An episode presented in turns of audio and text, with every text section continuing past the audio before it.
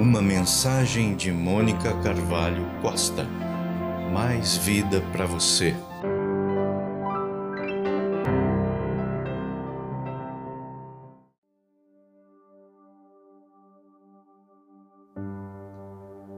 Graça e a paz do Senhor Jesus. Porque aquilo que temia me sobreveio e o que receava me aconteceu. Nunca estive tranquilo, nem sosseguei, nem repousei, mas veio sobre mim a perturbação. Essas são palavras de Jó registradas no capítulo 3, versos 25 e 26. Há pessoas que, assim como Jó, nunca descansam em seu coração, sempre ansiosas, preocupadas, temerosas, amedrontadas, perturbadas. Sem dúvida, neste mundo existe maldade, violência, pestes. Mas Jesus disse para não nos inquietarmos e buscarmos o descanso nele. Andar ansioso não tira apenas a sua paz, corrompe seus relacionamentos, corrompe também a sua alma. Olha o que diz Provérbios 12, 25. A ansiedade no coração deixa o homem abatido. Paulo, falando aos Filipenses, no capítulo 4, ele diz o seguinte, verso 6: Não se preocupem com nada, mas em todas as suas orações peçam a Deus o que vocês precisam e orem sempre com o coração agradecido. Não se preocupem com nada como não se preocupar com este vírus que já matou milhares de pessoas? Como não se preocupar com o dinheiro que não vem para pagar as contas? Como não se preocupar com o negócio que está fechando? Com o meu emprego? Paulo os aconselha a viver no poder da oração. Através da oração e súplica com ações de graça, faça com que seus pedidos sejam conhecidos por Deus. Lembre, Paulo era um prisioneiro estava preso em Roma. Ele estava esperando o seu julgamento e, até onde ele sabia, provavelmente terminaria em morte. Tudo no seu futuro era totalmente escuro e incerto. Foi esse homem, com toda a pressão de dores, com todo o peso sobre sua alma, sobre a sua vida, que voltou-se para seus irmãos em Filipenses e também essa palavra chega até nós para dizer: não se preocupem, mas orem.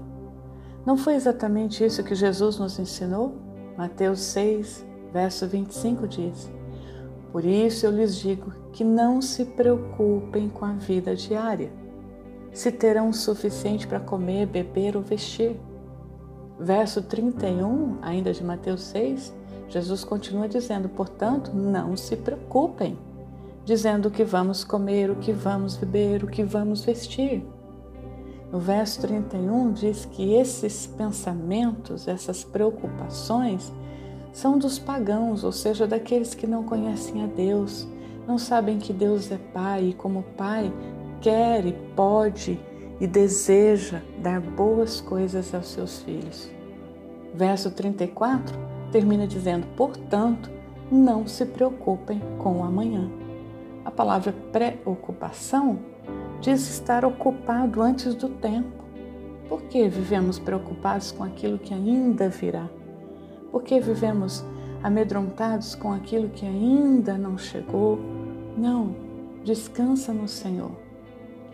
Verso 7, ainda de Filipenses 4, Paulo diz: Se viverem assim, em oração, não se preocupando, mas levando tudo diante de Deus, Versículo 7 diz: A paz de Deus, que ninguém consegue entender, excede o entendimento, a compreensão, essa paz guardará o coração e a mente de vocês, pois vocês estão unidos com Cristo.